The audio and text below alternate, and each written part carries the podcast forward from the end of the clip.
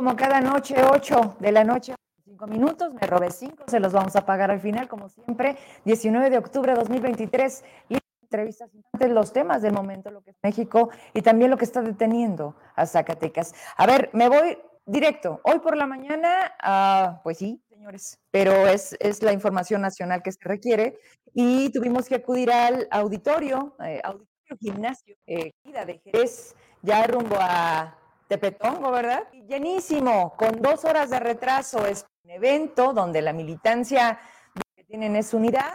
Hubo choque de trenes prácticamente porque yo creo que hacía mucho que no se llenaba el vuelo Zacatecas eh, o México Zacatecas. Venía Ricardo Monreal, venía pues obviamente toda la bola de, la comitiva del movimiento de, pues, la transformación.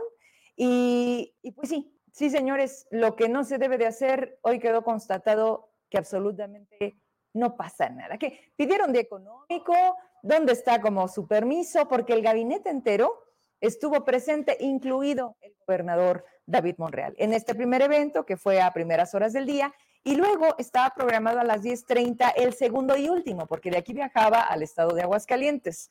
En este, en este programa 10.30 empezaron casi 12.40, porque veíamos bueno, militares, Guardia Nacional, estatales, municipales, un operativo, fuerte operativo de seguridad, porque sí, señores, de Zacatecas y Fresnillo, en la última encuesta del INEGI, siguen siendo las ciudades más inseguras de este país. ¿Se escucha bien todo? A ver, ahí voy. Pues sí, a ver, ¿me escuchas? ¿Ya se escucha bien, Lupita? Marina, no sé si es el teléfono, lo quito para adelante. ¿Ya se escucha mejor o hay problemas? Porque me da mucha flojera volver a empezar. ¿Ya? Bueno, ¿y si se entendió o no se entendió? A ver, bueno, pues voy a seguir hablando, a ver si se logra, porque si no, pues es básico para mí el audio y, y que ustedes me confirmen si ya todo normal. ¿Tú allá en el monitor me escuchas bien, Emma? ¿O sigue habiendo problemas? Le sigo. Bueno, hablando de problemas, alrededor del, del gimnasio bloquearon la señal y qué curioso. O sea, estábamos, yo intenté hacer un en vivo precisamente para llevarles el momento que vieran cómo estaba afuera de banderas de colores, el, el verde, morena. Prácticamente ese gimnasio se llenó este, de, de servidores de la nación y pues mucha carga. Me traigo unas imágenes, tenemos un riel. ¿Cómo estás escuchándome ya? Porque acá se siguen quejando de mala calidad del audio. La verdad es que si no escucha bien no tiene sentido. Ahorita checamos. Si no regresa, porque pues no tenemos problemas, no sé qué está pasando. Escuchamos bien, ahora sí ya cambiamos de micro. A ver, también en YouTube se está escuchando mal. A ver si ahora sí ya. García, Virginia, Enriqueta, Juan Gabriel, buenas noches. ¿Listo? Bueno, lo vamos a intentar, ¿sí? Y sobre la marcha vamos corrigiendo errores. Quiero recordarles que estamos completamente en vivo, así que por eso tenemos que hacer espacios, pausas hasta que la señal esté bien, que raramente pues eh, nos está fallando, pero ya.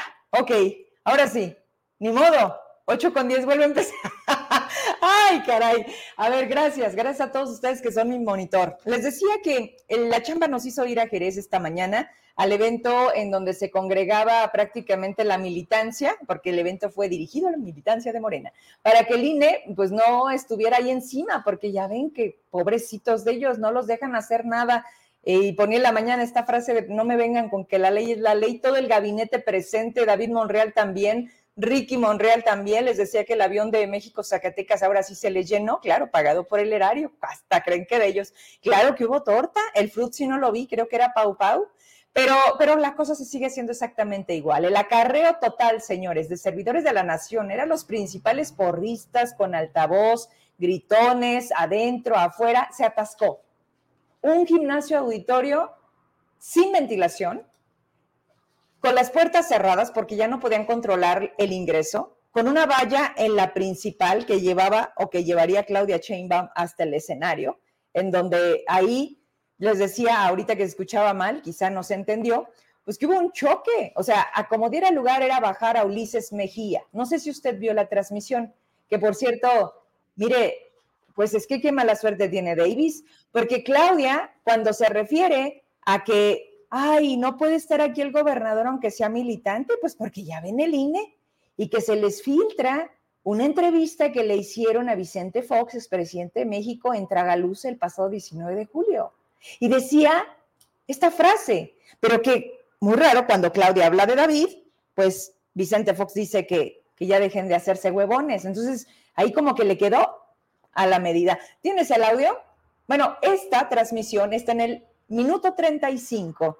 Por cierto, pues muy baja, ¿eh? Digo, para ser la presidenciable, la elegida, la de la continuidad, tenía 290 personas conectadas en el en vivo del evento más importante en Zacatecas hoy. Vamos a escuchar. De todas maneras está aquí con nosotros como si estuviera en el templete. David, muchas gracias. De que los huevones no caben en el gobierno y tampoco en el país. Les Ya se acabó que estés recibiendo programas sociales. A trabajar ¿Cómo ve? Nada más le faltó al final, cabrones. Porque de hecho, Vicente Fox dice que ya dejen de estar manteniéndose los programas. ¿Qué más la frase? Pero exactamente cuando Claudia Sheinbaum detecta que está filtrando, voltea a ver como que qué está pasando y les dice, corten, ¿no? O sea, esto no está editado, señores. Esto le falló, o no sé qué pasó, curiosamente, a el equipo de audio que llevó a cabo este evento. Quiero decirles que de unidad no hay nada, que ahí había caras largas, había una lucha de a ver quién estaba cerca, literalmente la caricatura de Wisho de hace unos días, de no, no te acerques a mi amiga Claudia. Quienes llegaron por ella a recibirla al aeropuerto, quienes eh, la acompañaron, Mario Delgado, que bueno, con un, un- un mensaje por demás absurdo, ridículo, que le dice a Zacatecas, ¿quieren que siga la transformación o quieren que regresen los que han robado y la corrupción a este país y a este estado? Y pues ya saben, toda la gente con una torta empezó a gritar, Claudia presidenta y queremos que continúe la transformación. Y la verdad es que hasta aquí, señores, no tiene, pa- pásame el riel, porque obviamente pues para eso fuimos, ¿no? La verdad es que no tenía, dime, la que tengas, tienes muchas fotos, hay muchos videos, ah, más de 20 camiones, Sprinter de donde bajaba los servidores de la nación, mucha gente de la tercera edad, eh, en fin, un evento que llenaron, pues, de, y que tampoco es gratis, ¿eh? Esa lana de dónde sale y finalmente, pues vamos a ver las imágenes. A ver. ¿Tiene audio?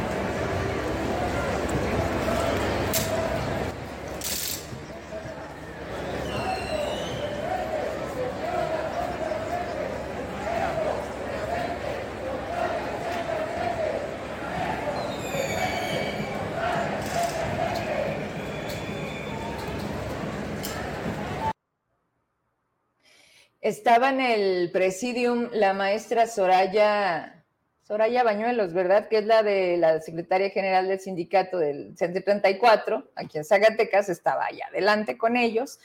Firmaron ese acuerdo Marcelino Rodarte del movimiento del- de bases de la sección 58, estuvo también este señor Iriart, estuvo, estuvieron exrectores de la UAS, académicos, el maestro Moctezuma, estuvo María Elena Ortega de las feministas, estuvo, mencionaron también a Alejandro Rivero, no subió, pero pues yo creo que abajo la firmó, le dio pena.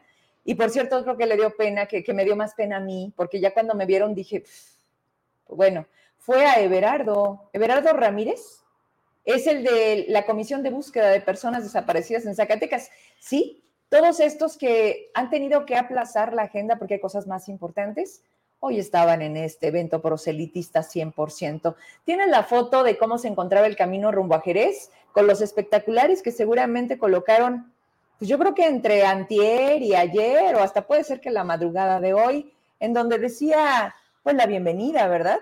La bienvenida de Claudia Sheinbaum, pero bajo la firma de es Saúl y es Vero. Y así, ¿eh?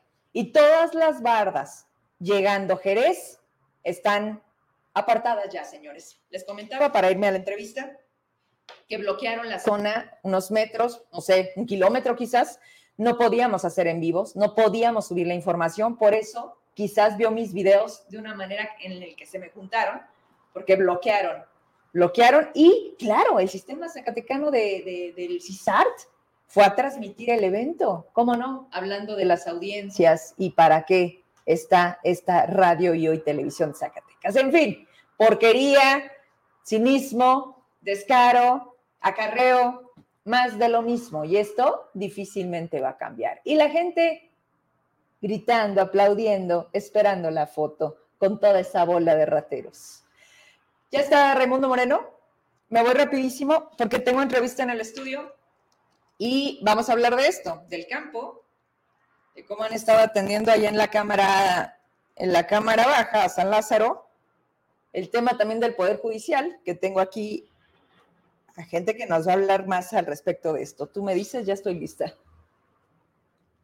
Hola, Ray. ¿Cómo estás? Aquí ya en plena mudanza para irme a Zacatecas y escuchándote este, puntualmente, pues como siempre coincido totalmente con tus comentarios, querida Vero. Déjame, te veo por acá porque no te tengo. Ya estamos, ahora sí. Ahora sí. Oye, qué gusto saludarte. La verdad es que se nos ha vuelto un poco complicada la agenda, tanto para mí, yo también he quedado mal. Aquí los temas nos, nos, eh, nos rebasan, Ray. Eh, ya, ya, no es una cuestión de dar noticias, no, es, es un espacio de dar voz a los sectores afectados, que son absolutamente todos, pero que mira, mientras, mientras Zacatecas, eh, cada, de cada 10, 6 se sienten inseguros, ellos están haciendo campaña, están en lo suyo y aquí todavía se atrevió Ricardo, que por cierto se ve, se ve bastante fregado, ¿eh? Hacía mucho que no veía al doctor, hoy lo vi desgastado, desilusionado, enojado. Recordó en su toma de palabra el momento del triunfo del 98. Dicen que el que guarda tanta nostalgia es porque ya lo ve muy lejos. Y pidió apoyo a David porque dice que pues, pues David va bien, ¿no? O sea, que le dejaron un cochinero, que los dos sexenios anteriores, hablando de Miguel y de Tello, pues dejaron la casa muy tirada y entonces no ha sido fácil para David. En resumen. Mira, yo creo que el cinismo desconcierta, querida Vero. Mm. Y bueno, de con eso, amigo, ya estamos más que desconcertados hace años. Tú dabas un recuento muy puntual de lo que pasó esta tarde, mañana y tarde, con la visita de Claudia Sheinbaum a Zacatecas. Y ahí me quedan muchas reflexiones. Primero, a ver, si es la candidata puntera que tanto dicen que ya ganó, se me hizo muy extraño que fueran a esconderse a Jerez. Lo digo con mucho respeto, ¿no? Es eh, maravilloso el pueblo mágico, aunque hoy está lacerado y, manchado de sangre. Y de desaparecidos, por eso es mágico. Yo no veo otra cosa. Por supuesto, por la incompetencia de David Monreal y del alcalde. Así es. Pero bueno, fueron a, fueron a Jerez a esconderse a un auditorio municipal. A la orilla. Una candidata, a la orilla, una candidata presidencial, que bueno, en, los buenos tiempos de Ricardo Monreal en el 98, se hubiera llenado la plaza de armas con, una, con un chisguete, ¿eh? Con un aquí vamos, en, cualquier momento. Bueno, ahora parece que se les complica llenar un auditorio municipal en Jerez, Zacatecas. No, pero espera, Primero que se pongan de acuerdo entre todos los grupos que quieren levantar la mano de protagonismo. Por un lado está un Ulises que ella nombra coordinador. Por otro lado está el grupo de Ricardo que es también coordinador territorial. Y acaban de nombrar el de la circunscripción norte a Néstor que voltea y dice, pues aquí no hay nadie y aquí voy a estar mientras a nadie nombren. O sea, entre ellos se meten el pie que dices, ay cabrón, para una agenda no logran ponerse de acuerdo. Es justo lo que iba, fíjate, primero e, este fenómeno curioso de que la candidata presidencial supuestamente puntera cabe en Jerez. Segundo, que otra vez, Jerez para mí es extraordinario, es precioso, pero bueno, se trataba de un tema, de una oportunidad para ellos de demostrar músculo en la capital. O en Fresnillo, tal vez. Segundo, segundo, efectivamente, este fenómeno tan curioso mm. de los golpes de abajo, arriba y al lado de la mesa, porque ahí no, se, no, no tienen la menor discreción. Eh, coincido contigo, esta necesidad de invisibilizar a Ulises, eh, por una parte. Por otra, ese audio que se coló, entre comillas, muy grandes, perdóname, pero esas cosas no pasan, no pasan en una gira, olvídate de una gira presidencial, una gira municipal. Eso, eso aquí en China se, se, huele, se, siente, se percibe como fuego amigo. Entonces, eh, además, los términos que usa el audio, en ese audio el expresidente Fox, justo cuando presentan al gobernador David Monreal, caray, eh, si yo fuera el gobernador estaría hoy muy enojado pensando o, averiguando quién fue el que le hizo una broma tan pesada. Eh, y, por último, bueno, pues lo que tú comentabas un segundo, el despilfarro absoluto de los recursos públicos, la violación sistemática de la ley sin ninguna consecuencia, con absoluta impunidad, muriéndose de la risa, carcajadas de la ley y del Poder Judicial, que por eso están atacando todos los días, quieren destruirlo para seguir haciendo con impunidad absoluta sus cochinadas. Hoy estuvo el gobernador y su gabinete de enanos, dicho por Ricardo Monreal, su gabinete de ineptos, en un día laboral.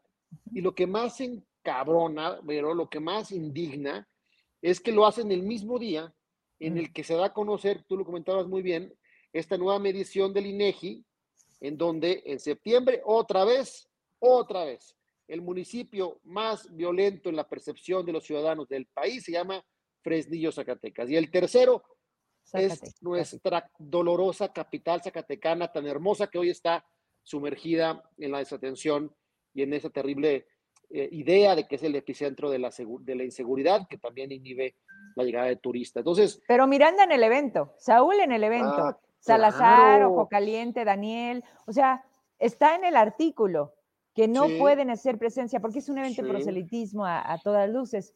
¿Y eh, directores de tecnológico, CISAR, los camiones de las, de las universidades utilizados para trasladar acarreados. Pero es un cinismo absoluto. Y de hecho, te lo comento, le informo al auditorio, cuando comencé a conocer estas fotografías también por tu medio y videos, me tomé la libertad de informar, por supuesto, a mi partido y Ángel Ávila, que es nuestro representante ante el INE, el día de mañana va a presentar una queja ante el INE en contra del gobernador Monreal, en contra de los alcaldes, incluido Jorge Miranda, y en contra de los secretarios y subsecretarios del gobierno del Estado, que hoy se les olvidó su chamba, que bueno, de entrada no la hacen con mucha eficacia, se les olvidó por qué le estamos pagando salarios francamente onerosos los zacatecanos. Se fueron, como tú bien dices, a tratar de sacarse la foto, a generar percepción, a aplaudirle eh, a su virtual candidata. Eh, es un absoluto cinismo. Yo decía que eran diferentes, Vero, con el público de que, nos ve, son diferentes, claro que lo son. Mm. Son profundamente más cínicos, profundamente más corruptos y profundamente más irresponsables.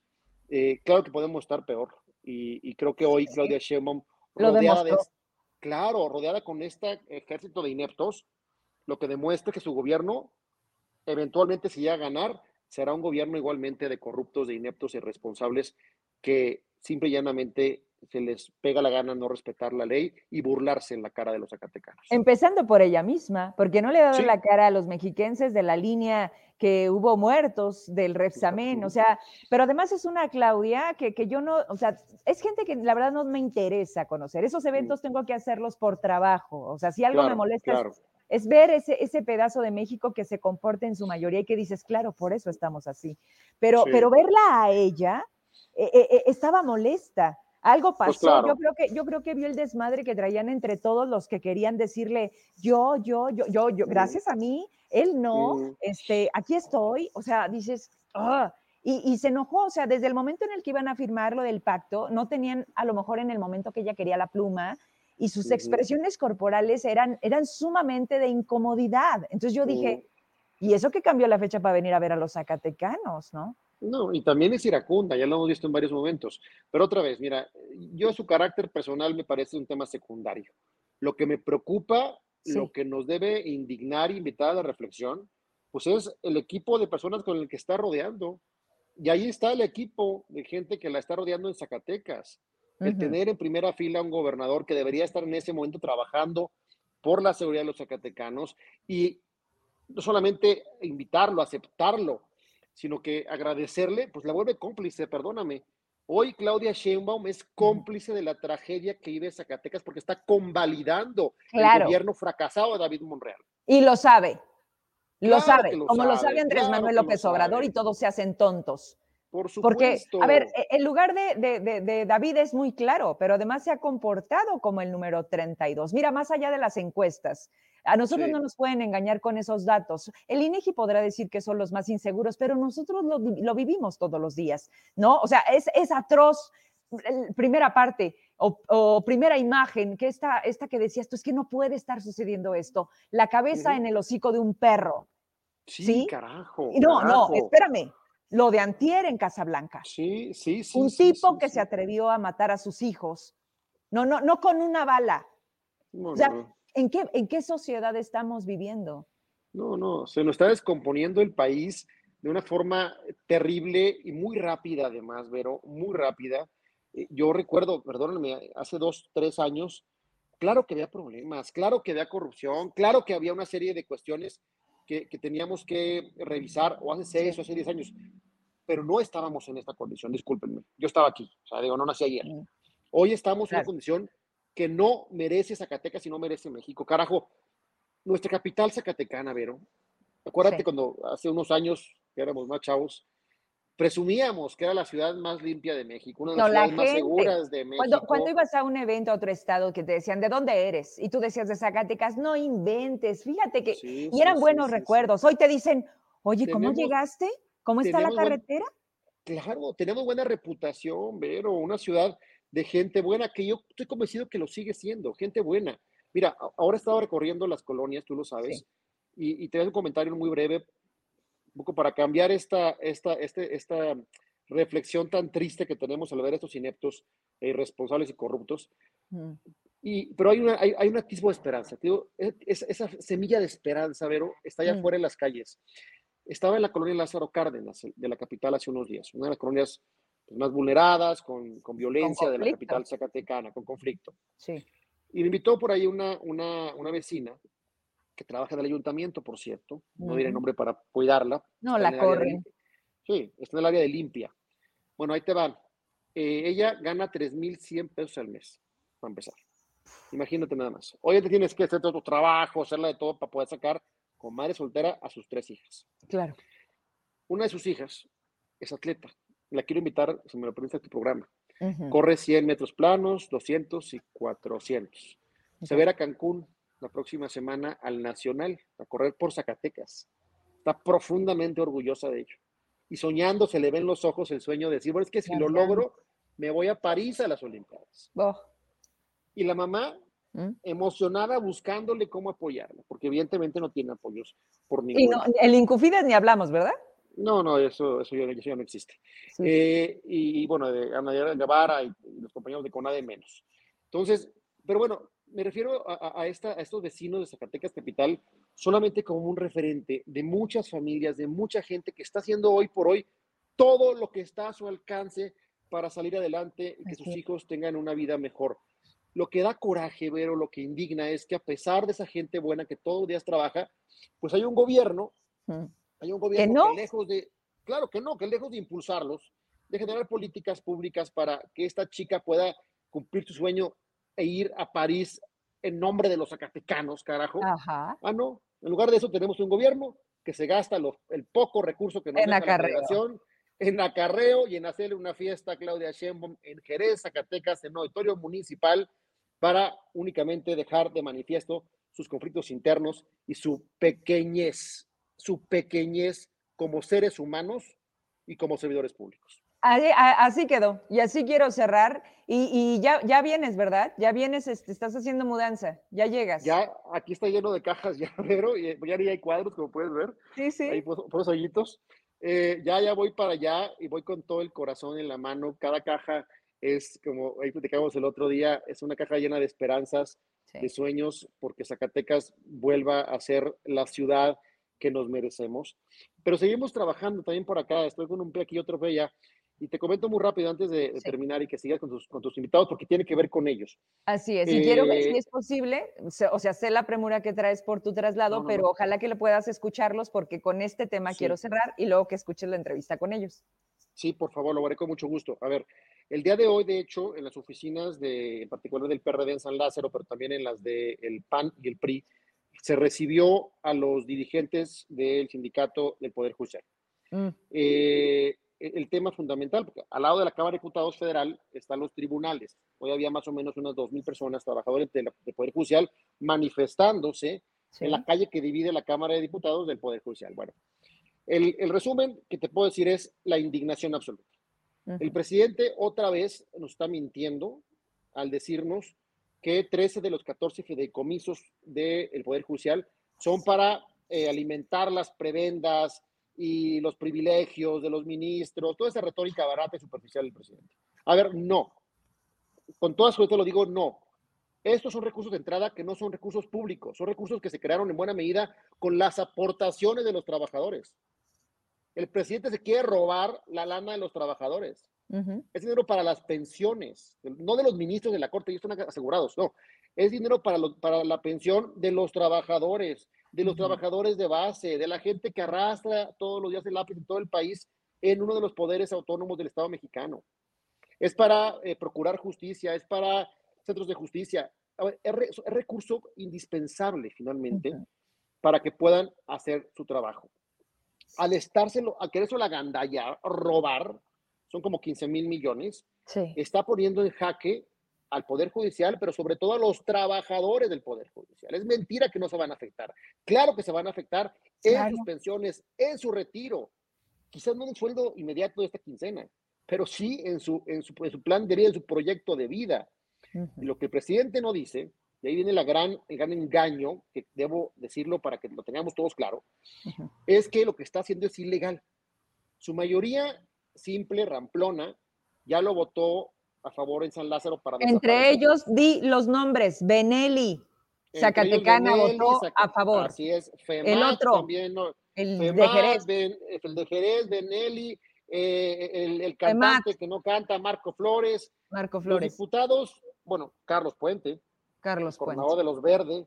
Los diputados federales de Morena, PT y Verde Zacatecanos votaron en contra de que los trabajadores del Poder Judicial en todo el país tengan retiro. Así de fácil. Así, de claro. Digo, para que no se les olvide, porque toda esta ah, de cabrones se quieren reelegir. y van a estar tocando la puerta y seguramente va a haber trabajadores del Poder Judicial. Sí, claro, todo, a ver, claro. A ver, estamos hablando de 55 mil trabajadores afectados en todo el país. A nivel nacional. a nivel nacional. Yo esperaría que esos 55 mil trabajadores estén reflexionando sobre su voto el próximo año. Pero bueno, de entrada, la Cámara de Diputados ya votó con esa mayoría ramplona el desaparecer los fideicomisos. Va al Senado de la República. Seguramente va a pasar lo mismo. Tiene mayoría simple. ¿Qué va a pasar después? Pues que los trabajadores, lógicamente, ya lo hizo el exministro Cosío, van a ir a los tribunales a pelear lo que es suyo. A pelear que no les quiten su lana, que ahorraron que están ahorrando desde que comenzaron a trabajar. Que les toca. Y va, y va a ganar, van a ganar. Mm. ¿Qué creo yo, Vero? Que todo esto es una, una pantomima más del presidente. Sabe que va a perder en los tribunales. Y, lo hace lo hace como una estrategia política, Vero. Lo que quiere es incrementar, acrecentar ese ah. conflicto con el Poder Judicial, incrementar ese discurso ramplón de, ya ven, ahí está el Poder Judicial que, siendo juez y parte, prefiere quedarse con el dinero que desde el pueblo, bueno con esos 15 mil millones con los que yo podría mandar becas, de la pobreza. A ver, ese discurso que también le ha funcionado, lo quieren nuevamente usar para lastimar al Poder Judicial, para presentar ese conflicto. E, ¿Eso, ¿Eso no le causa un negativo a la que ya se siente sentada, la del bastón? No, decir por qué. ¿Por qué? Porque, yo, porque él cree, mi punto de vista eh, personal, que de los 55 mil personas, que realmente pues es poco en el padrón electoral nacional, Buena parte de ellos pues, son gente que seguramente es clase media, aspiracionista, que ya no está con él. O sea, no tiene un, no tiene un costo electoral real para el presidente. Ya, ya no votaban por él. ¿Qué más da? Así es. ¿Qué más da? Exacto, ¿qué más da? Pero ¿qué sí le genera? Le genera más discurso de polarización. Le está hablando a los suyos. Le está hablando a los millones de mexicanos que siguen todavía creyendo su discurso, aprobándolo y bueno, dando, dando como bueno ese, esa, ese superficial discurso de que dice que el Poder Judicial es malo porque un ministro le parece que, que, gana demasiado. Entonces, bueno, es una estrategia de punto de vista para volver a lastimar al Poder Judicial, para incrementar ese choque, para alimentar su retórica polarizante y lo más importante con este término, desde mi punto de vista también es, como lo hizo con el INE, para poder llegar un día, el 2 de junio del 2024, a decir, ya ven, ya ven, el INE, corrupto, que no me dejaron destruir. El Poder Judicial, corrupto, ladrón. El INAI. De él, de élite, que no me quiso, que no me dejaron cambiarlo. Ellos no tienen autoridad legal, en o no, legítima autoridad moral, en consecuencia yo no reconozco sus actos. Yo lo veo como una forma de pavimentar el camino para no reconocer la victoria, la probable victoria de Xochitl Gálvez. Ya veremos, y ya te veremos acá de manera presencial. Por ahora ya también tocaba este intercambio de, ideas, de momentos, y te deseo mucho éxito en este regreso a casa. Eh, no va a ser fácil, lo sabes. Hay, hay demasiada hipocresía alrededor de todo esto. Sí. Y, y acá nos vemos. Allá nos vemos, Vero. Voy, reitero, con todo el corazón en la mano. Sé que no es fácil, sé que no será un día de campo, pero estoy determinado a hacer lo que me toca. Como tú y como muchos zacatecanos, que a pesar de los pesares y a pesar de los retos, de, los, de las patadas bajo la mesa o arriba o al lado, pues seguimos insistiendo, persistiendo. O, o, lo hacemos nosotros, Vero, o no lo va a hacer nadie. Y estoy convencido que Zacatecas merece más. Zacatecas merece volver a sonreír. Ah, bueno, mira, con que ya no nos maten, créeme que estamos del otro lado. Lo, lo otro ya es demasiado aspiracionismo. No, Pero hay, bueno, hay, que, hay, que, buscar más, quería Vero. Se puede, ya verás que se puede. Deja que tengas aquí unos días. Es que tu oxígeno era Ciudad de México, pero deja que regreses aquí todos los días. Ya ¿Eh? estoy yendo y viniendo, vas a ver, tú confía en mí. No, no, no. A ver, los buenos somos más, Vero. Yo quiero verlos, porque, porque cuando siguen aplaudiendo que David va bien, que Claudia presidenta, dices, ay, cabrón, ¿qué, parte de Zacatecas no entiendo? Pero, pero acá nos veremos. Te mando un abrazo. Ya lo daremos. Y nos veremos Un beso grande. Gracias, buenas noches. Bye. Regreso al estudio, tú me indicas.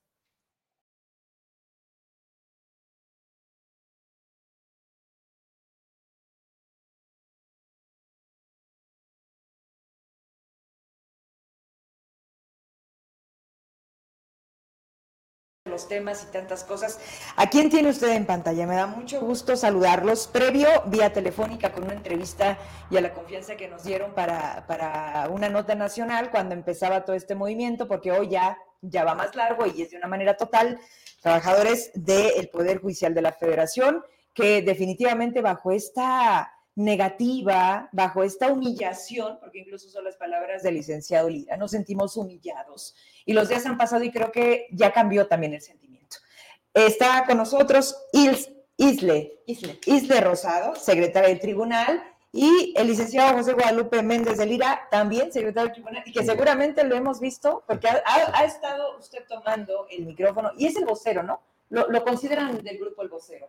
De, de, facto se ha tenido que dar este, porque ha sido realmente circunstancial. Sí. Por, eh, porque pues me han identificado mis compañeros en relación a la pasión y el amor que le tengo al Poder Judicial de la Federación y a esta nación.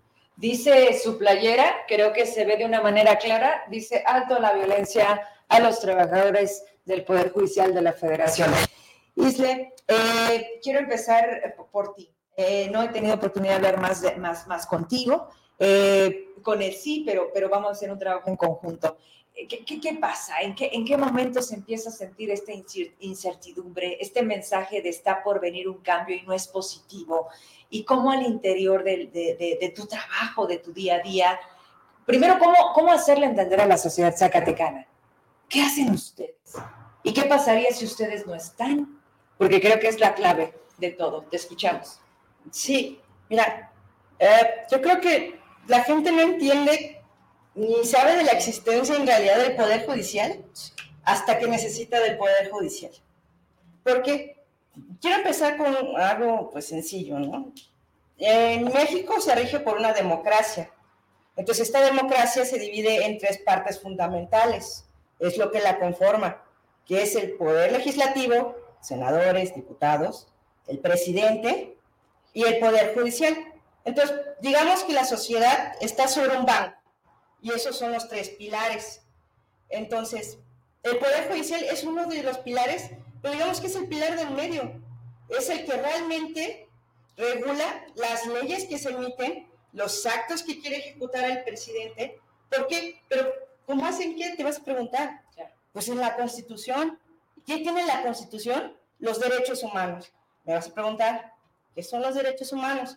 Derecho a la salud, a tener, por los hospitales públicos que tienen una buena atención. Es más, algo bien común que, estuvo hace poco, las vacunas del COVID. Caducadas. Caducadas. O que, por ejemplo, no puedan vacunar a niños.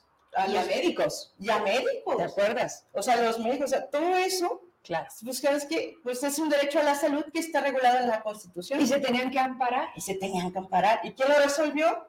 El Poder Judicial Federal. Entonces, ¿pero qué pasa? Pues obviamente el Ejecutivo no nos quiere en este momento, el Legislativo tampoco, ¿por qué? Oye, pero ¿por qué no los quiso antes? ¿Por qué los dejó de querer ahorita? El que quiera responder. Pues sí, sí, porque vamos entrando ya a la maraña. A ver, Lili, ahorita regreso contigo y le está muy buena la explicación. ¿Por qué no se dejó de querer el presidente? Ciertamente, esa es la gran pregunta que se hacen muchos. ¿Por qué hasta ahora, no? Ya se y, y, en ese sentido voy a retomar las palabras de, del periodista Juan Ortiz, de, director de Lupa Legislativa Milenio. Sí. Eh, él señala que eh, esta problemática del Poder Judicial se tiene que analizar de manera integral bajo, bajo bastantes aristas, pero una de ellas es que, ¿por qué hasta ahora? Porque al señor eh, presidente le molestó muchísimo que el Poder Judicial de la Federación no sucumbió a sus amenazas de empezarlo a mermar, de empezarlo a desprestigiar, por encima de poner su pasión sobre lo que es el amor a la Constitución, la protección de los derechos humanos, que es su fin fundamental y constitucional. Entonces, en este sentido, recordemos que la Suprema Corte le, le echó para atrás a su plan B de la reforma electoral, sí. Eh, le echó para atrás a, a, su, a la transferencia de la Guardia Nacional a la Sedena, a su decreto, e invalidó el decreto que declaró las obras faraónicas el que está haciendo de seguridad nacional. Eh, eso le, le, molestó muchísimo porque eh, muchas, muchas personas no entienden qué tenía que ver que si lo decretara obra este, en calidad de seguridad nacional. Mientras una circunstancia ejercida por el gobierno eh, no tenga la calidad de seguridad nacional, puede ser auditada por todos los ciudadanos de este país. Cuando le da esa calidad, en automático pone el, el escudo y e impide al Poder Judicial de la Federación este, conceder amparos para que tengan acceso a la información pública por esa razón. El problema es que la Corte, al resolver, dice, eh, perdón, ¿qué, ¿qué, rayos tiene que ver este, una obra de construcción de un tren Maya en beneficio de la sociedad del sureste mexicano eh, con la seguridad nacional? Eso no tiene nada que ver con seguridad nacional, tiene que ver con programas de progreso social y de infraestructura y de desarrollo urbano y rural del sureste mexicano. Entendemos por seguridad nacional cuando está amenazada la integridad de esta nación. Y entendemos por seguridad nacional, bueno, como cuando sucedió la situación de, de la pandemia, Claro. de que tienes que mandar a, a tu casa a todos, es una emergencia, pero no tenía nada que ver. Entonces, aquí la Suprema Corte eh, mostró la valentía de decir, voy a resolver como la Constitución permite que se tiene que resolver y no voy a sucumbir a las amenazas del titular del Ejecutivo en el sentido de que si no resuelves como yo quiero, te las vas a ver conmigo, al grado de que voy a empezar primero por afectar tu presupuesto, Ajá. quitarte prestaciones laborales y si sigues de malcriado bajo su concepto, voy a dar un paso todavía mayúsculo, que es el que pretende que es reformar la constitución una vez que tenga la, la, mayoría, si es que espero que nunca la logre, la mayoría en el Congreso, para mermar todavía la autoridad del Poder Judicial de la Federación y poner jueces y magistrados por elección popular, aunque no sepan nada de leyes. Pero si son por elección popular, entonces ese, ese juez o magistrado se va a deber a los votantes que lo llevaron al puesto, como sucede ahorita, ¿no? Así es. Así es, se, se gobierna para el partido político, no para la, para la población en general. Y, y, que, y que, la realidad es, es que se le, se le da a lo que el señor diga, o sea, más allá de los partidos, es lo que el presidente diga. En, en, ambas cámaras. El Senado prácticamente va y viene. Y los que más se ven arrastrados porque no cambia nada son los diputados federales. ¿Por qué? Sé que no escuchaban la entrevista porque estaba a distancia, pero hablábamos de los diputados federales zacatecanos que votaron a favor de que se fueran retirados los fideicomisos que a ustedes les están perjudicando. Dice el presidente que no los manipulen. O sea, el presidente a ustedes les dice es que no lo entienden. Mira, yo te estoy protegiendo. O sea, quiero quitarle los privilegios a los que más ganan. No lo entiendes, Lick, no lo entiendes. O, o que es la parte que él no entiende, que manipula, una vez más, Porque ¿cuántos son? Hoy pasé al frente de donde está el paro, ¿no? Que va a durar hasta el 24. Hasta el 24. Ese es el nacional. A nivel nacional, es, en toda la, República Mexicana. En todo. O sea, las oficinas están cerradas. Están cerradas y atienden exclusivamente casos urgentes. Casos urgentes, por ejemplo, voy a poner el ejemplo más, más eh, que pudiera eh, sentirse más ofendida la sociedad, sí. para que sepan que no estamos descuidando la administración de justicia. Casos urgentes es cuando se trata de desaparición de personas. Todos los días, este, ¿no? Eh, cuando un niño demanda atención médica que le esté negando cualquier institución de salud. Es uno de los ejemplos. Hay, hay varios, pero bueno, quiero que sepa la sociedad de que este cierre, este cierre al igual que como en la pandemia, eh, el Poder Judicial nunca cerró incluso en la pandemia, solamente durante... Nunca había pasado esto, para ser claros. En la, en la, historia del Poder Judicial de la Federación de Zacatecas, este momento nunca lo hemos tenido antes. ¿Cuánto tiempo tienes en el Poder Judicial? Desde que antes de, terminar la carrera, yo creo que tenía 21 años, como hace 15 años. Hace 15 ¿Y, entraste, desde entonces estás laborando ahí? Sí, desde entonces eh, me tocaba ir a la escuela en, las tardes, o sea, yo entraba al trabajo a las 7 de la mañana, salía del, salía del trabajo como a las 2 de la tarde, iba a la escuela a las 3, salía de la escuela a las 11 y aún así me tocaba regresar a trabajar, como de 11 a 2 de la mañana. Ah, esa es otra cosa Ustedes tienen horario laboral, tienen de lunes a viernes. ¿Cómo es su jornada? Llévenos un poco a sus días, Lick. Me gustaría mucho eh, que lo, hicieras tú, Isle, como, como mujer que conoces también a todas tus compañeras. Háblale de todo lo que tienen que sacrificar las mujeres en el Poder Judicial de la Federación. Bueno, yo no creo que sea algo de, de cuestión de género, ¿no? Porque al final de cuentas, pues también los hombres. Es correcto. Porque es que no sé si sea tanto nuestra pasión porque realmente lo que hacemos es defender los derechos de las personas. Entonces, cada asunto nos lleva tanto tiempo estudiarlo, son tantas constancias, y es una exigencia que nos hacemos nosotros mismos. Ahora sí que línea por línea, hoja por hoja, constancia por constancia. Entonces, ¿qué, pero qué pasa cuando tenemos esa exigencia o nos... Porque realmente creo que es algo que tenemos nosotros como formación. Y convicción. Y convicción. Realmente, o sea, es así como que no, yo tengo que estudiarlo bien, porque esto es el patrimonio de una persona. O sea, tú no te puedes equivocar. Yo no me puedo equivocar. ¿De, qué depende que a ti se te pase darle la importancia? A ver, llévame de verdad, literal, a tu día. ¿Qué llega a tu oficina? Me imagino el altero de carpetas, algunas de cientos de hojas. Tú no puedes decir, esta sí está. Miles, miles de hojas. ¿Y de qué depende tu trabajo para que la gente pueda dimensionar la importancia del Poder Judicial? Porque bien lo dices, no lo sabemos. Sí, no. Este, pues es que cualquier conflicto que tengas con una autoridad que se pase. Pues te voy a poner un ejemplo que yo creo que muchos podemos entender, los impuestos. Ok. Digamos, que se expida una ley, no sé decir, es muy, o sea, muy absurdo, tal vez, que por tener una mesa café, sí tengas que pagar un impuesto. Pero sabes que, pues, por excesivo, es, eh, va contra la Constitución. Ah. Entonces, ¿tú cómo te vas a defender? Si ya está aprobado por la Cámara de Senadores, de, perdón, diputados, senadores, y ya está también, pues, se ordenó la ejecución por el presidente. O sea, ¿a dónde vas a hacer? Entonces voy contigo. Exactamente, con nosotros, vas al Poder Judicial. Así es, mira, eh, creo que em, em, he tratado de dar mis discursos en las, veces que, se, me ha cedido el micrófono, tratando de dirigirme a la población para que entiendan qué es el Poder Judicial de la Federación.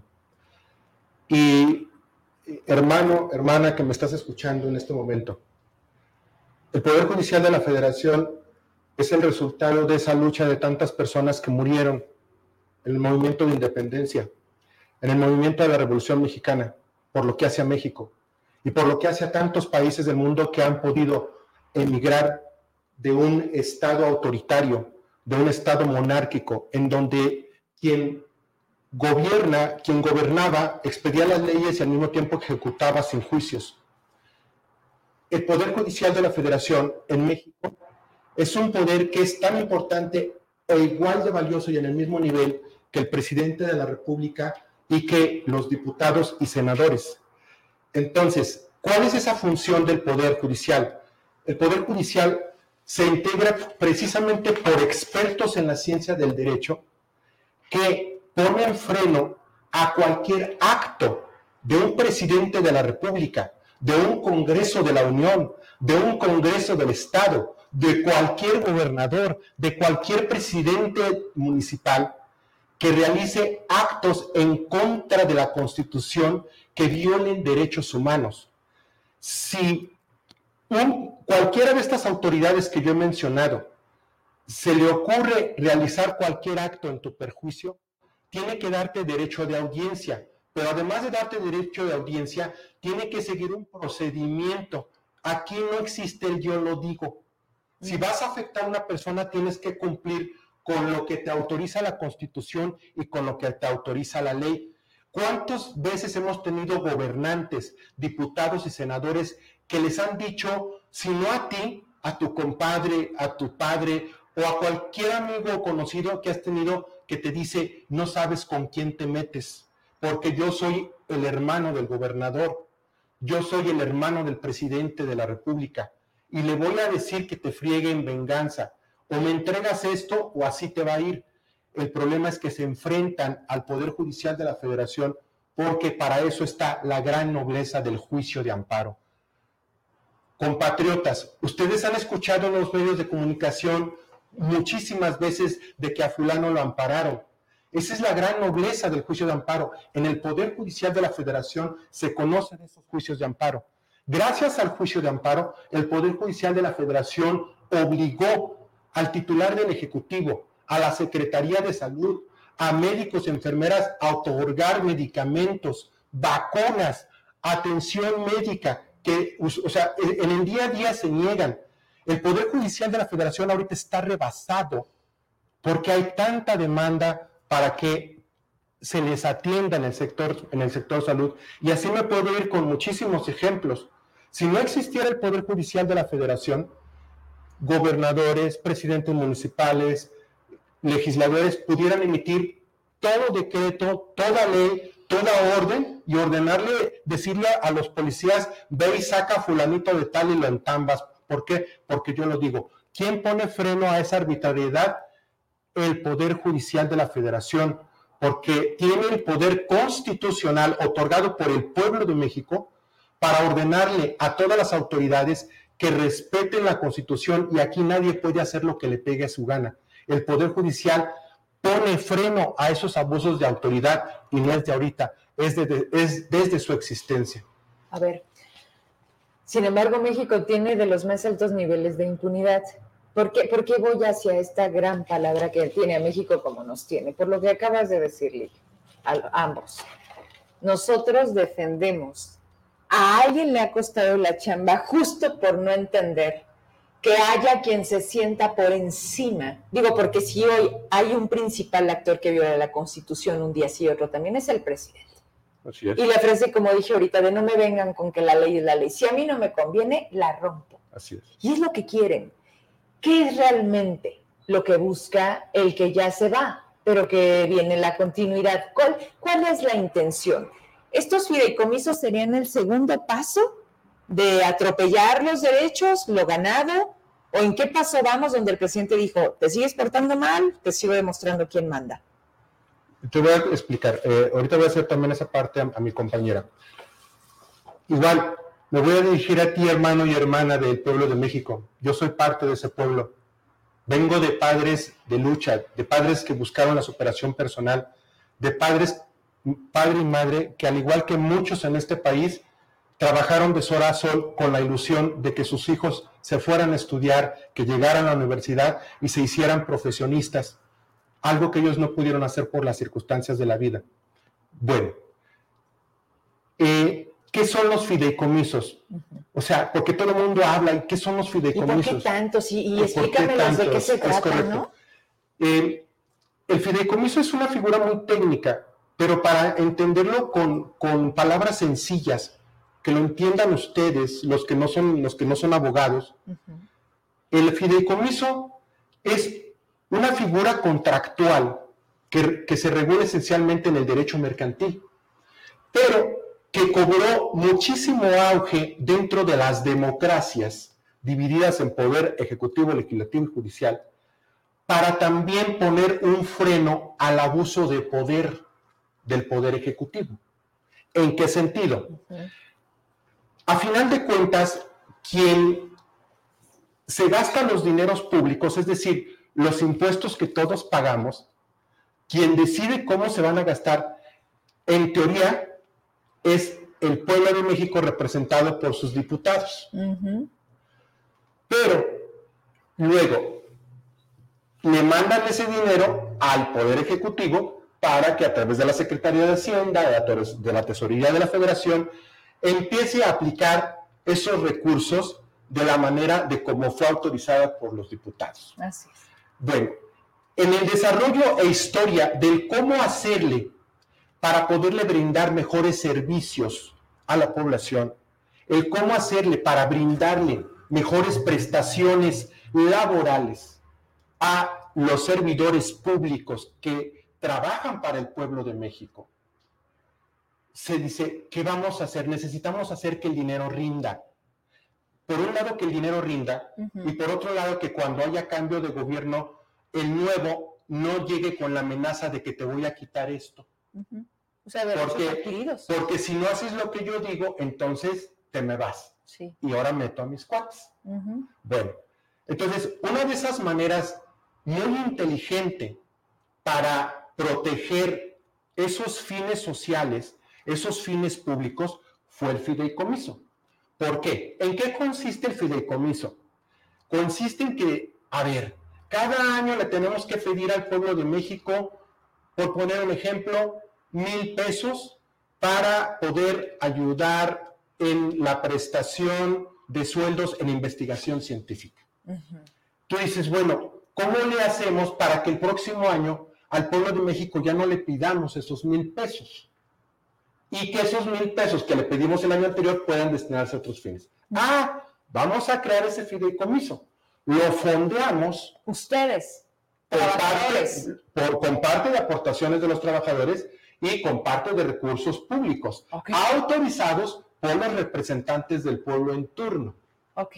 Entonces, esto que quede bien claro, los fideicomisos del Poder Judicial de la Federación están fondeados con recursos públicos, pero no de ahorita. Los fideicomisos tienen más de 20 años. Sí. Entonces, en su momento fueron recursos que dijeron, a ver, Poder Judicial de la Federación, ¿qué onda contigo? ¿Quieres, necesitas este tipo de prestaciones para tus trabajadores? Ok.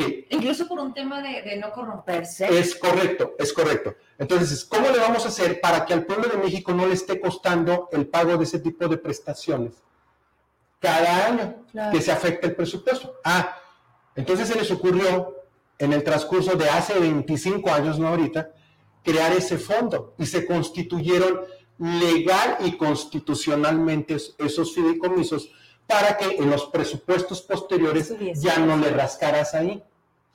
Y, y los dos grandes beneficios que recibía el pueblo de México en ese sentido era, por un lado, que ese, ese por ejemplo, fondo para investigación o, o, un fondo para prestación de lentes, fondo para gastos médicos mayores. O sea, todo eso es lo que les están quitando. Es correcto, es correcto. Este, no le cueste a la población. Entonces, te voy a poner un ejemplo, eh, amigo, amiga que me estás escuchando. Es como si ahorita te tocaran a la puerta un experto en finanzas y, e, e inversiones bancarias y te dijera, oiga, ¿le gustaría tener la certeza de que sus hijos van a estudiar en la universidad y que van a terminar y además van a estudiar una maestría y un doctorado sin que usted se preocupe posteriormente de que a lo mejor no va a tener dinero para hacerlo? Y entonces les dice, mire, ahorita es la gran oportunidad. ¿Qué le parece si una de las casas que tiene o consigue por ahí prestado, haga un fondo ahorita que le está yendo muy bien, un, fondo bancario, ahorita que le está yendo muy bien, y se lo entregue en fideicomiso al banco, para que el banco lo administre y con los frutos que estas inversiones produzcan, se garantice la educación de sus hijos. De tal manera de que si a usted le llegara a pasar algo, no se preocupe. está el fideicomiso que va a garantizar que se van a financiar los gastos de la universidad de su hijo.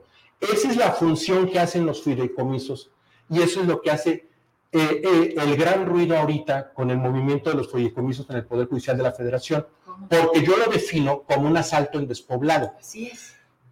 Por eso estamos aquí acudiendo a los medios de comunicación, porque primero tenemos derecho de réplica. Primero nos han dicho que no merecemos ganar lo que ganamos porque somos un poder judicial que no trabaja. Ahorita voy a pasarle el uso de la voz a mi compañera para que les digan las jornadas de trabajo que implican en el Poder Judicial de la Federación, no solamente a nivel de tribunales colegiados del circuito, sino de juzgados de distrito, que es donde está la verdadera batalla del día a día, digamos, el frente. Este, nos ha dicho que, eh, que siempre permanecemos en huelga. Yo reto a todos los historiadores de este país a que analicen la, vida del Poder Judicial de la Federación en esta nación y advertirán que es hasta en esta ocasión que por primera vez en su historia nos vemos obligados a suspender labores. Y ojo, enfatizo y subrayo. Los trabajadores del Poder Judicial de la Federación, ahorita que mi compañera les hable de las jornadas de trabajo, van a decir, bueno, pero ¿por qué aguantan todo eso? tenemos dos características que yo pudiera llevar a virtudes. Somos gente eh, que amamos nuestra profesión de abogados. Todavía somos esa generación, o sea, quienes integramos, somos de esa generación que cuando entramos a primero de leyes y te preguntaban, maestro, ¿por qué estás aquí? Todo el mundo le respondíamos, porque queremos acabar con la injusticia porque me ha tocado ver tantas injusticias que yo quiero prepararme para luchar contra ella.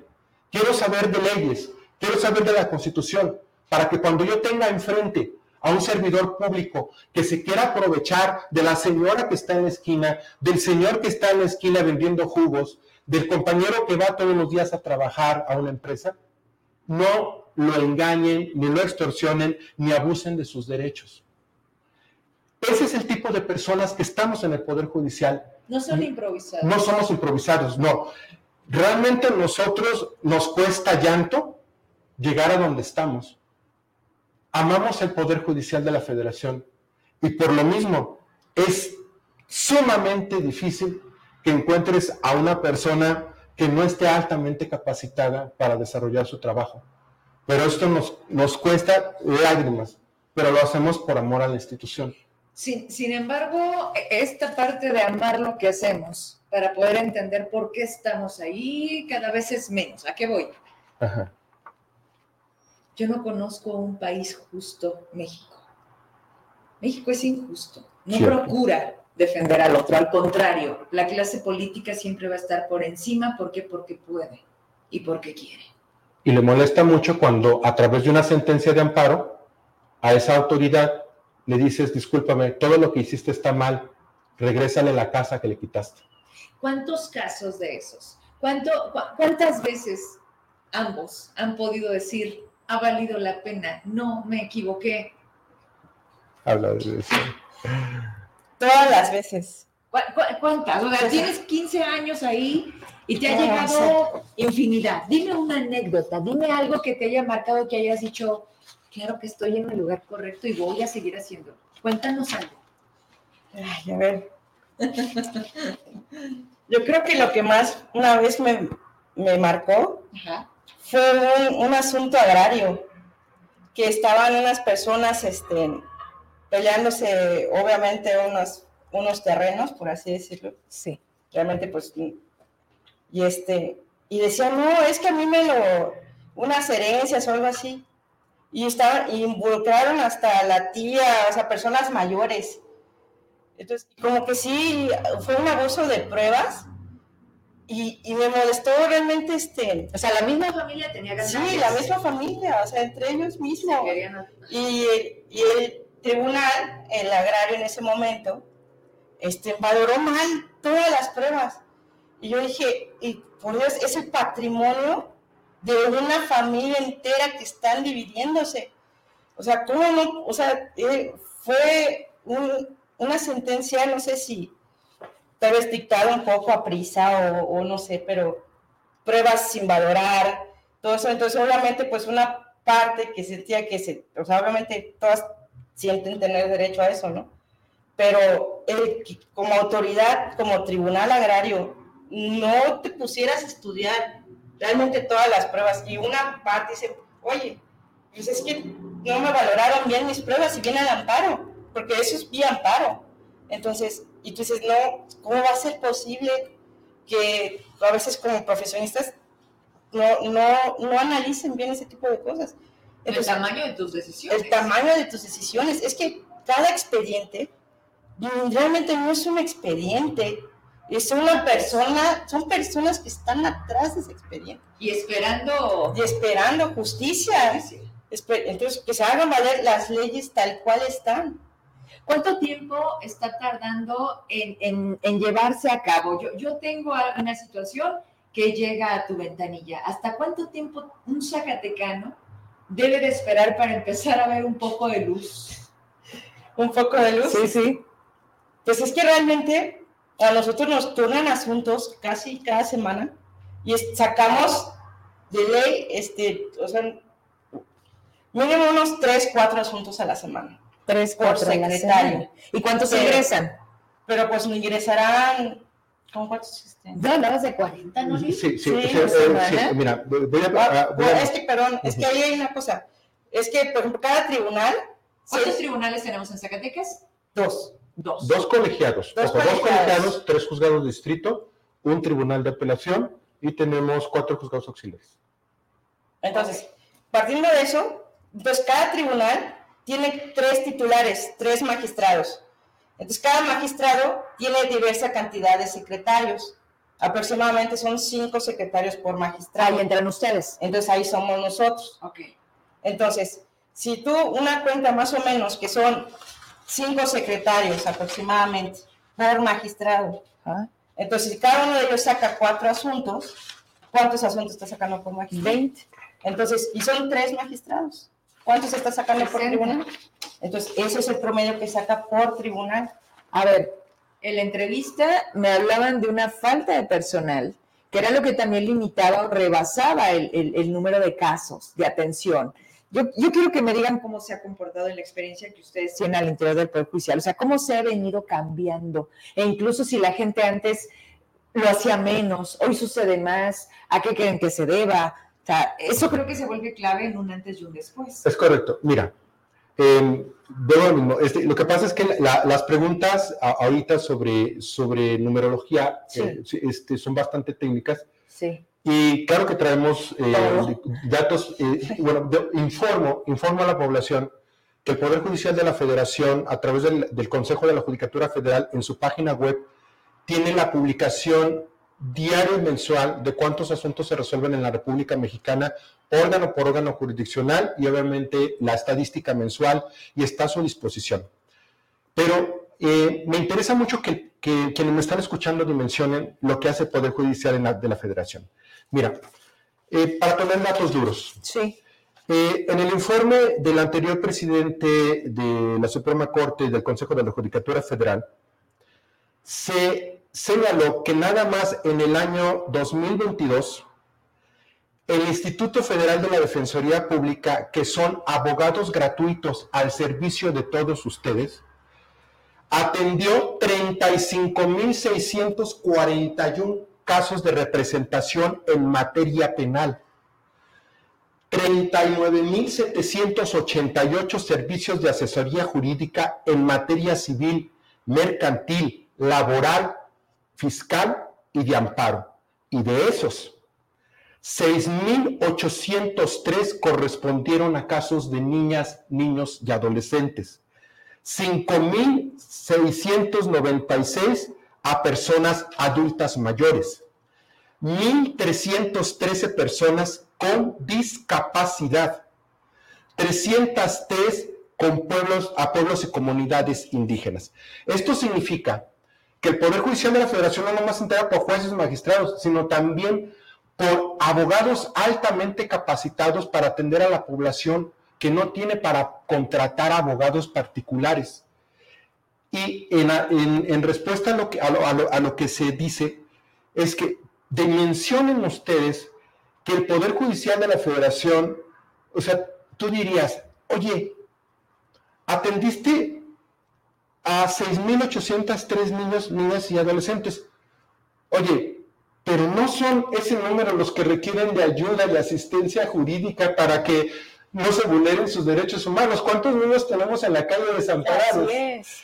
Entonces, por supuesto que esta cifra de 6.803, si alguien tuviera la humildad de salir a hacer una encuesta para establecer cuántos niños requirieron de un abogado gratuito durante el 2022, créeme que no son 6.803. Multiplícalo por 10.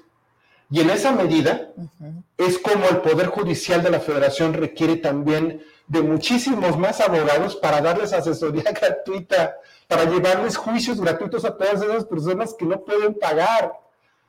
Y en esa misma medida, ¿por qué doy esta, esta dimensión de, de números de juicios nada más de los abogados defensores públicos y asesores públicos?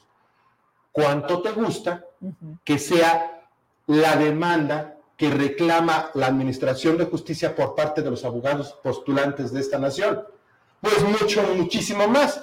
Por eso la, la presidenta del Consejo de la Judicatura Federal y de la Suprema Corte de Justicia de la Nación, para el presupuesto 2024, estimó que el Poder Judicial de la Federación se va a ver obligado a tener una demanda de 1.3 millones de nuevos casos para que te des cuenta.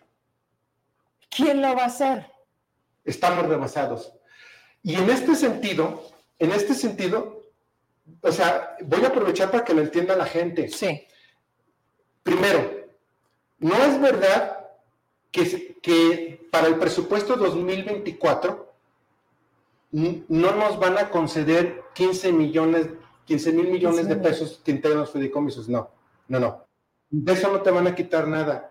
El Poder Judicial no pidió nada para esos fideicomisos porque, como les expliqué hace rato, son dineros que están para que se administren y con sus frutos se pagan prestaciones. El Poder Judicial de la Federación está demandando un presupuesto porque necesita crecer, no porque seamos unos huevones. Ahorita mi compañera les va a hablar de las jornadas que tiene el Poder Judicial de la Federación a nivel de juzgados de distrito, a nivel de Defensoría Pública, a nivel de tribunales colegiados. En lo de al 2023, entiéndelo muy bien, al Poder Judicial de la Federación se le ha reducido el presupuesto en el 15.4%. Sin contar los fideicomisos. Claro, en el 15.4%, es decir, venimos arrastrando una disminución presupuestal desde el 2018. Y con machetazo a caballo de espadas. O sea, ahora, en aumento de solicitud de atención, con menos recursos y hoy con, violación de derechos. Así es. O sea, en este triángulo. Es correcto. Ok, y el, mensaje que mandan, pues por mí muérete. No, es que hacia allá voy. De manera breve, háblame de la jornada extenuante, las salidas, la, exposición, la vulnerabilidad, a todo lo que también se enfrentan, porque no hay que dejar de lado, digo, ni modo que a ustedes no les, no les toque el tema de inseguridad. Los muertos de COVID, de los que han muerto asesinados. Pues es que sí, me estén pues, ¿qué te digo? Para empezar, nosotros tenemos horario de entrada, nunca de salida. ¿A qué hora entran? ¿A las 8? A las 9 de la mañana. Checan. Checamos. Ajá. De hecho, este, tenemos un horario establecido, sí. Ajá. Pero la carga de trabajo es tal y nuestra propia exigencia y responsabilidad con los asuntos que obviamente la jornada no, no se cumple. O sea, sinceramente no se cumple. Y eso nos lleva hasta problemas personales. Claro. no tenemos...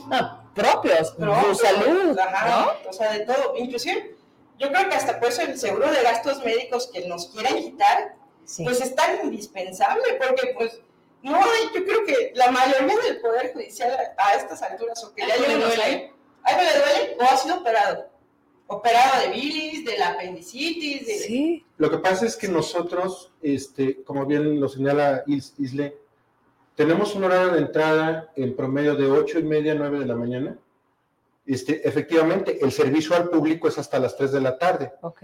Pero, ojo, las, el horario hábil de atención es hasta las 6. Y en los asuntos, en los asuntos ya de, urgencia no hay días y horas inhábiles, todas son hábiles. O sea, pueden estar sábado y domingo en la oficina. O sea, pueden hablarnos a las 2 de la mañana Así es. por un asunto urgente y así pedir tu integridad porque sabemos cómo está la, la situación aquí en Zacatecas. Ajá. Los que están en guardia tienen que ir a las oficinas. Hay guardias. Sí, Sí, 24 pero, pero horas, además 24 tienes horas. hombres y mujeres que estamos ahí saliendo hasta las 10, 11 de la noche todos los días. Personajes que también por atenciones, sobre todo juzgados de distrito, a veces les da la 1, 2, 3 de la mañana y al día siguiente tienen que regresar y, las y 8 presentarse a las 8 de la mañana. Esto la gente no lo ve. Para nosotros no existe un sábado, un domingo tranquilo que digamos, Vacaciones, "Wow". familia. O sea, la naturaleza Sí. del, del trabajo del Poder Judicial de la Federación es tanta que nosotros no tenemos el privilegio de decir, como cuando estabas en la escuela, ah, ya hice la tarea, y ahora se Oye, cine cierres a las y voy tres". a disfrutar la película bien chido. No, A ver, pero ustedes están conscientes de eso. sí. Los salarios no son malos. no son malos precisamente porque nos, vaya pues, está- va a estar un poco mal lo que voy a decir, Sí. Pero lo que ha hecho el gobierno y administración del Poder Judicial de la Federación ha sido el acaparar talentos jurídicos, Ajá. tener de lo mejor para la población, tener gente muy avesada en la ciencia del derecho, de lo mejor, créeme, de lo mejor. Y les digo, nos cuesta crecer porque nos tienen en cursos de capacitación. No, sí, y no tienes vida. y Ese es el costo. Y aparte hay que sacar el trabajo. Sí. Y por lo mismo dicen, estos talentos tenemos que apapacharlos con un buen sueldo. Pero ese buen sueldo también es entre comillas. Porque un oficial administrativo te gana 10,500 pesos por quincena. No es la gran cosa. O sea, y ojo, Mm. muchos de ellos trabajan horas extras y no se pagan. No se pagan horas extras. Miren, ahorita, créanme, qué bueno que, que- que haces esas preguntas, porque creo que también algo que alimenta el, el coraje que tenemos de que nos digan que somos corruptos, que nos digan que somos huevones, perdón que lo diga así porque No, la gente sí. lo tiene que entender. Ah, sí lo es que dice. así. Este, o sea, dices, oye, me estás diciendo que no trabajo, que, que pertenezco a una institución corrupta, cuando, cuando llego a las 8 o 9 de la mañana y me estoy saliendo a las 11 de la noche todos los días y los sábados también me presento y los domingos, no nos obligan, lo están diciendo ISLE. Sí, lo hacemos por. En muchos casos sí tenemos obligación, por ejemplo, los términos penales. Claro. Allí hay plazos constitucionales que para resolver la situación jurídica esa se tiene que resolver en ese momento. Claro. Los casos urgentes. Lo que estoy diciendo, llega una demanda de amparo sobre un niño De que requiere medicamentos, inmediatamente hay obligación Sí. de otorgarle la suspensión. Y entonces esa parte no la ve la gente. Por eso se trata de darnos sueldos, entre comillas, remunerados. Aquí viene a- a- a- en, en- en atención a lo que señala Isle. ¿Por qué existe el seguro de gastos médicos mayores? Porque tenemos muchísima gente enferma, que el trabajo es tan arduo que no nos queda tiempo para hacer ejercicio. Terminamos con presión arterial altísima, desarrollamos niveles de... de A ver, en de- pandemia Parálisis, muertos. ¡Claro! Muchísimos. Pues sí, porque tuvimos que trabajar. Tuvimos ¿no? muchísima gente Ustedes nada más pararon pánico 15 días. 15 días, es correcto. A ver, ustedes están abriendo una puerta que, que qué lástima que se bajo esta condición. Pero al final, de verdad se los digo de corazón, qué bueno. Qué bueno por, por una, porque levantan la voz, porque no lo van a permitir y de esa no lo vamos a permitir. Al final del día somos un todo.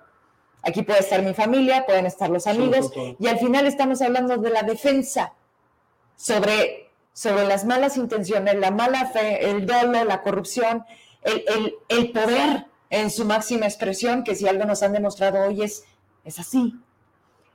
¿Hacia dónde vamos? ¿Qué seguiría? Ok, hay una fecha marcada. Emma, si me ayudas, te mandé por ahí la fotografía.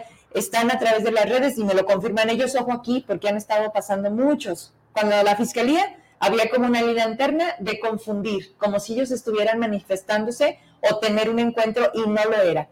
Esta es legítima, es de ellos, me la comparten el próximo 22 de octubre. Aquí está saliendo en, sus, en su pantalla. Es la Marcha Nacional de Defensa del Poder Judicial. Si usted decide acompañarlo, ser parte de esta voz, bueno, van a salir a las calles, ya no van a estar ahí en un punto fijo, porque en otros estados, vi, ya están tomando vialidades, pues aquí es el bulevar, no sé qué siga, a eso quiero ir.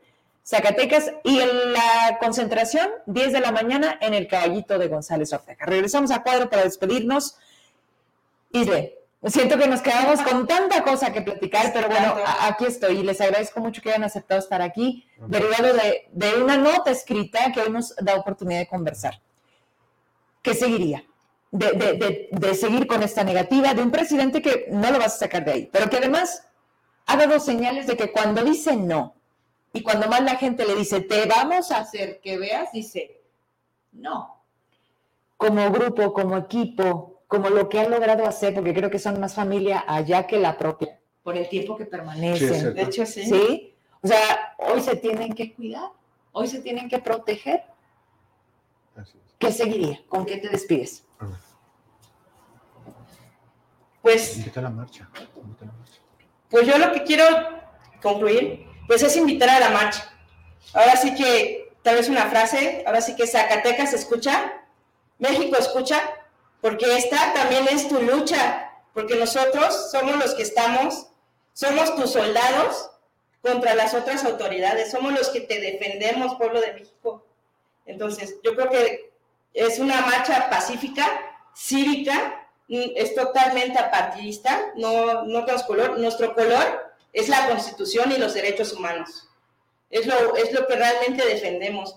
Y, es auto, ¿Y sabes por qué? Porque somos autónomos y queremos seguir siendo autónomos porque no queremos titulares a modo. Nosotros queremos realmente hacer valer la Constitución y para eso necesitamos nuestra autonomía. Entonces, es lo que realmente estamos defendiendo y es lo que yo creo que lo, lo que más nos este, hizo alzar la voz, porque nosotros no somos, no somos de estar en medios públicos, nosotros es estudiar y ese es nuestro compromiso. No, bueno, tiempo no te sobra, pero hoy les obliga a tener que salir y parar. Es que es, no, es por el pueblo, es por nosotros mismos, es que es todo el sistema jurídico de la sociedad lo que está en, está en juego. Si un, te hablaba de lo de la silla, si la patita de, que sostiene el Poder Judicial se cae, se cae toda la democracia. ¿Y qué va a pasar? Va a haber una sola persona que pueda hacer lo que quiera. Y a ver quién va a proteger tus derechos. Si así. A ver, nos están diciendo algo que quiero que me confirmen. ¿Cómo son las condiciones al interior de sus oficinas? ¿Tienen, ¿Tienen buena iluminación? ¿Están ventiladas? ¿Hay aire acondicionado en tiempo de mucho calor? O sea, hablemos de todo. Ahí estamos bien, no hay queja. El edificio es, es, es, es acorde. De hecho, ahorita sí es acorde, porque sí sí es acorde, sí tenemos equipos de cómputo, tenemos aire acondicionado, o sea, está bien. Pero también lo cierto es que parte del parte de los fideicomisos que quieren eliminar es precisamente eso. Entonces, o sea, es infraestructura, yo creo que una parte de ellos... Un fideicomiso tiene que ver con eso, con condiciones laborales. Por supuesto, por supuesto. Mira, eh, voy, a, voy a hacer una corrección, pero bueno, ah, eh, más que nada, eh, ahorita a lo mejor me desvío un poco por, por, razón del tiempo del, del, del programa. Sí. Este, vamos a seguir el, desarrollo. Me gusta. Quiero, eh, por favor, amigo, amiga, todo lo que estamos haciendo es porque queremos ahora demostrarle a la sociedad para qué le sirve el Poder Judicial de la Federación. Apóyanos en esta marcha ciudadana el próximo domingo 22, 10 de la mañana, en el Caballito de Ortega. Es por defender la Constitución, el Estado democrático y hacerle entender no al presidente en turno, a todos, que quien se quiera sentar como presidente de la República, diputado, senador, presidente municipal, tiene un poder judicial de la federación que siempre va a proteger a los ciudadanos de esta nación contra todo tipo de arbitrariedad. Por favor, apóyanos, te esperamos. Próximo domingo, 22, 10 de la mañana en el Caballito Ortega. ¿Cuál es la intención de ese traslado? Dime, ¿van a pasar por toda la avenida? ¿Bajan González Ortega? ¿Llegan Hidalgo? ¿Cuál es el punto? Final, ¿Plaza de Armas? No, eh, no, eh, sí, e, efectivamente nos decían que Plaza de Armas, sí. pero lo vamos a hacer en la explanada del Congreso de la, del Estado, porque eh, el movimiento va dirigido al pueblo de México, pero desde luego que lo que estamos persiguiendo es que quienes nos representan y sobre todo la fracción parlamentaria opositora, que es Morena, Partido Verde, Partido del Trabajo, nos escuchen y nos entiendan. Y nosotros también somos pueblo. Ustedes tienen un eslogan, que por el bien de México primero los pobres. Si de veras fueran primero los pobres, se preocuparían por blindar a un poder judicial de la federación que proteja a ese pueblo de México contra cualquier persona que haga abuso de poder y quiera despojar a la gente de su patrimonio y de su dignidad. Y eso se llama poder judicial de la federación. ¿A dónde vamos a llegar? Si la apatía de la gente, si el a mí no me importa, si el a mí no me toca, sigue estando por encima de todos nosotros. Lo que me acabas de decir es, es el todo. O sea, ¿quiénes somos nosotros? Veo los mensajes de rejuicio. A ver, nosotros no somos eh, en contra de este país. Nosotros no somos los enemigos de un movimiento, porque hoy, hoy estamos divididos. Quien, quien lo quiera vender de otra manera está engañándose. Y, y, ese es el tamaño de entender a qué punto hemos llegado. Ah, estamos a nada de un proceso electoral que ha sido descarada. Ah, ¿De dónde vengo? ¿Con qué entré? Con un evento proselitista en donde se gasta cuánto? Lo que quieren quitar de los fideicomisos. O sea, millones y millones de pesos utilizados en otras cosas que son para otra cosa, porque quienes están en las cárceles, lo decía el otro día en una frase, es muy dura, pero ¿quiénes están en las cárceles? ¿Los pobres? Escuchaba, ¿y los pendejos? ¿Por qué? ¿Por qué esta expresión tan dura? Es correcto, es que lo tenemos que hacer, o sea, o somos duros para que nos entiendan y nos escuchen. Yo creo que sí. Y lo que acaban de hacer hoy, sobre todo tu, a tu manera, eres, eres más noble, eres más tranquila, eres más prudente. El IG es duro, duro. Y desde que tuve la oportunidad del teléfono, le dije, ven al programa. No va a ser la última porque esto apenas empieza. Esta lucha, pero sí con eso me despido ¿Qué debe de pasar en este Zacatecas para que dejemos de ver el problema que no es mío? ¿Qué, nos falta? Eh, lo he dicho mucho en mis mensajes. Eh, el inquilino del Palacio Nacional se está aprovechando de la ignorancia de la gente y la, está manipulando. Yo invito a todos mis hermanos a que despertemos. Como bien lo dijiste tú, desde que entró, manejó un discurso para dividirnos, para hacernos ver que yo soy el malo, ustedes son los buenos, que los malos este, no, somos no son pueblo, que, que, los de clase media, los que venimos de padres y madres que se esforzaron por darnos una carrera y un estudio, ellos no son el pueblo, que nosotros no merecemos ganar lo que ganamos. En este país, recuerden, padres y madres han luchado para tener un mejor país, para que sus hijos sean mejor pagados y bien remunerados. Eso es a lo que debemos aspirar. Nos quieren convencer de que te conformes con recibir 5 o 6 mil pesos bimestrales. No sucumbas a eso. No solamente ese, ese es el tema. Lo que está sucediendo ahora nos está dividiendo y está haciendo que seamos, que no seamos empáticos con el tema de la inseguridad, con el tema de la economía, con el tema de la administración de justicia, con el tema de salud. Todos los días desaparecen personas, desaparecen niños y niñas y nosotros seguimos callados. Y tú que recibes esa pensión, sigues justificando al presidente. Recíbela, ya es tu derecho constitucional, nadie te la va a quitar, sea del partido que sea, está ahí ya el derecho constitucional a la pensión. Que no te manipulen diciéndote que si llega otro te la va a quitar. Despierta, por favor, ya cuestiona como lo hacen ahora los niños. Nosotros no, no cuestionábamos antes a los padres, Ahora los niños siempre te dicen por qué y por qué y por qué. ¿Por qué no lo haces ahora? O será el momento de hacerlo ahora. Íbamos muy bien hacia el progreso y hacia el desarrollo social y el bienestar. Ahora nos están desmantelando y dividiendo. Tomemos conciencia nuevamente de nuestro México.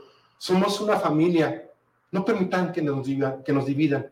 Antes aplaudíamos y celebrábamos aquel que hacía el esfuerzo por estudiar, para que tuviera un mejor sueldo, una mejor calidad de vida, pero lo más importante, nos preparamos porque preparados evitamos que nos engañen y nos manipulen. Nos preparamos porque estudiados hacemos que tengamos una mejor calidad de vida y producimos riqueza para este país. Pero esa riqueza no es para nuestra vanagloria, sino para que la compartan con todos los seres queridos y amados que tienes a tu alrededor y les proporciones también, gracias a tu esfuerzo y, al, al fruto de tu trabajo, una mejor calidad de vida. Con eso me terminaré. Pues yo con esto por aquí le dejamos. Vamos a estar atentos a la marcha programada el 22 hasta el paro programado el 24 y seguramente habrá más que decir. Estoy atenta. Muchísimas gracias. Muchas gracias, muchas gracias, Muchas gracias. Y gracias a ustedes por escucharnos. Muchísimos de sus compañeros están conectados, muchísima sociedad, ¿no? De, quienes me ven todos los días. Hay quienes reclaman algunas cosas, hay quienes eh, comentan que, que, apenas están dando cuenta, gracias a esto de entonces nos podemos acercar con ustedes, algunos jubilados que les han violado eh, los derechos, ahora que el gobernador dijo, no te voy a pagar, hazlo como quieras, ustedes están. ¿Dónde están? Dónde están físicamente, en dirección, para que la gente a lo mejor dice, dónde están ubicados? Ah. En Cerro del Gato. Sí, arribita de Fiscalía, Arribita de Fiscalía, exactamente. ¿Ahí mero? Ahí mero, está es color beige y hay una este, de mármol, cantera. Sí, y ahí dice, Poder, Judicial Federal. Y ahí está. Y, la Defensoría también, yo creo que es muy importante que tal vez les pueden, este, la Defensoría que es la que da asesoría gratuita a personas que no pueden defenderse o tener los medios, entonces ellos lo hacen de forma gratuita, son parte del Poder Judicial, entonces ellos también se van a ver afectados y yo creo que es algo muy importante. A ellos los he tenido en este programa, eh, hicimos un compromiso que hay que retomar y sé que me están viendo. Ellos fueron los primeros que me avisaron de, esta, de este paro y después de aquí vinieron dos, tres más. Así que vamos a hacer las cosas. Buenas noches por ahora. Este es mi jueves, que para mí es viernes. Nos vemos el lunes, entonces descanse, cuídese mucho. Bye. Muchísimas gracias. Muchas gracias.